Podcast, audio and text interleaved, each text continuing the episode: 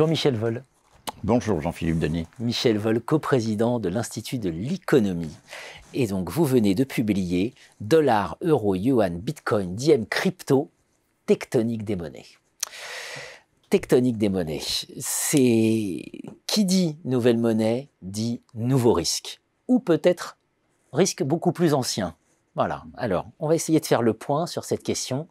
Euh, dans l'ouvrage, vous nous évoquez l'idée que les crypto-monnaies vont être harcelées, ah, va y avoir, voilà, ça va être assez terrible, hein, pour faire simple, y compris par des hackers qui vont vouloir euh, piller, euh, piller quelques richesses. Voilà, comment, où on en est sur cette question des risques? Eh ben, on les voit venir. Est-on armé pour leur répondre? C'est ça la question. Est-on suffisamment compétent en cybersécurité? Est-on euh, suffisamment compétent en régulation? euh, A-t-on préparé le cadre législatif nécessaire pour euh, encadrer ces pratiques? Dispose-t-on d'une magistrature qui a la compétence et le discernement qui conviennent pour faire face à ces situations-là? La réponse à toutes ces questions, c'est non. Voilà. Hein.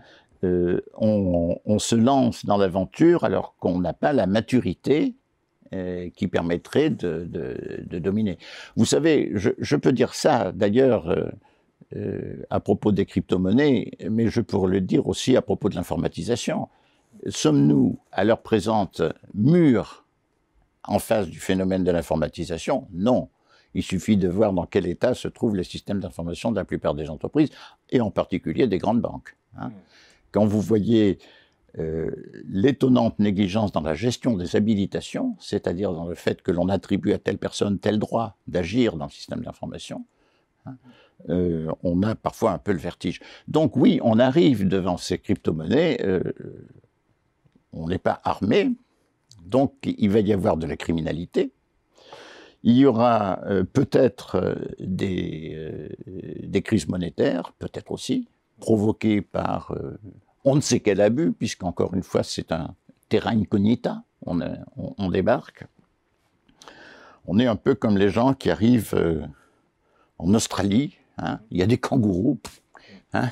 il, y a des, plantes bizarres, il y a des animaux bizarres. Ben voilà, on arrive là et c'est voilà. Donc, à la fois, c'est un terrain qui est certainement plein de possibilités, plein de promesses. Euh, notamment dans, la gestion d'une économie des tokens qui sera quelque chose de complètement nouveau qui, et qui représente un potentiel de valeur impressionnant. Hein.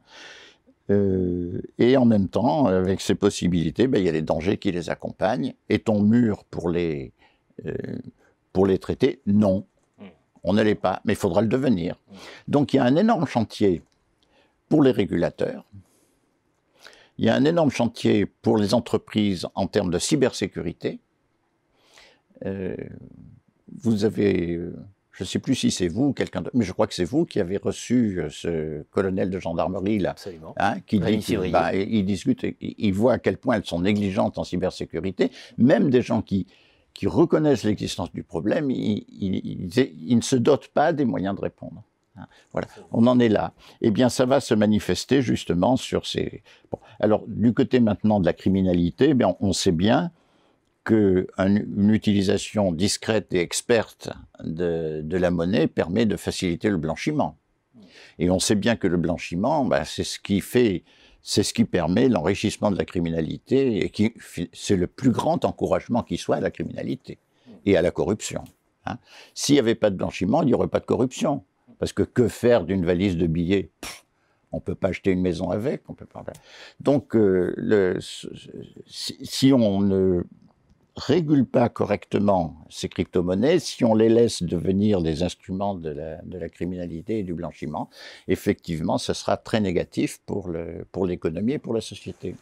Un, des points hein, que, importants, vous dites que la crypto-monnaie, c'est pas le Bitcoin. Voilà, le Bitcoin, c'est... Le Bitcoin est un événement historique. Euh, c'est surtout la blockchain, en réalité. La blockchain, ça, c'est une innovation prodigieuse, euh, extrêmement intéressante, extrêmement profonde. Le, Bitcoin, c'est euh, bon, euh, c'est un drôle de phénomène. Vous savez, en 1720, le prince de Conti, qui avait acheté beaucoup d'actions de la Compagnie des Indes, euh, il s'est dit, oh là, ça suffit maintenant. hein. Donc il est allé à la rue Quincampoix, là, avec toutes ses actions, et puis il a exigé le remboursement en or. Et il est parti avec euh, des, charrettes et des charrettes remplies d'or. On a vu ça dans le film de Tavernier, euh, Que la fête commence. Vous vous rappelez ça, hein, on le voit. Et du coup, tout le monde s'est dit, mais zut, alors, hein, oui, c'est vrai, il faudrait peut-être se dépêcher de prendre mon or. Et ça a été la faillite. Je me dis, un de ces jours, il y a quelqu'un qui se dira, oh, j'ai gagné assez d'argent avec le Bitcoin. Vous savez ce que disait Rothschild On ne vend jamais trop tôt. Hmm Bonne phrase. hein. il y en a un qui se dira, oui, oui, il est temps de vendre. Et à ce moment-là, on verra ce qui se passera. À ce moment-là, généralement, les pyramides de Ponzi s'effondrent. C'est pas une pyramide de Ponzi. C'est- pas une pyramide de Ponzi. Il faut rendre, rendre quand même cette justice. Euh, le, le Bitcoin ne, ne, ne, ne paie pas les gens qui achètent des Bitcoins en, en, en distribuant l'argent de. Certes. Non.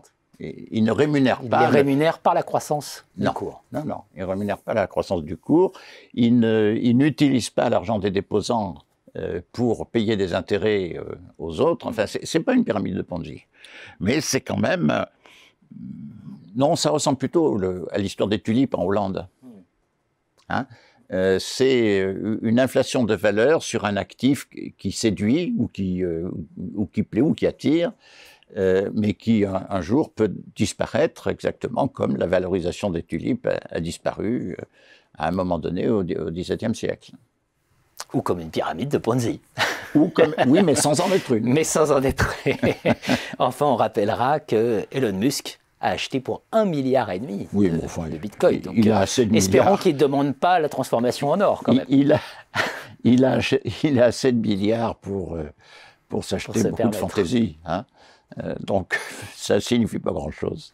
Merci, Michel Vol.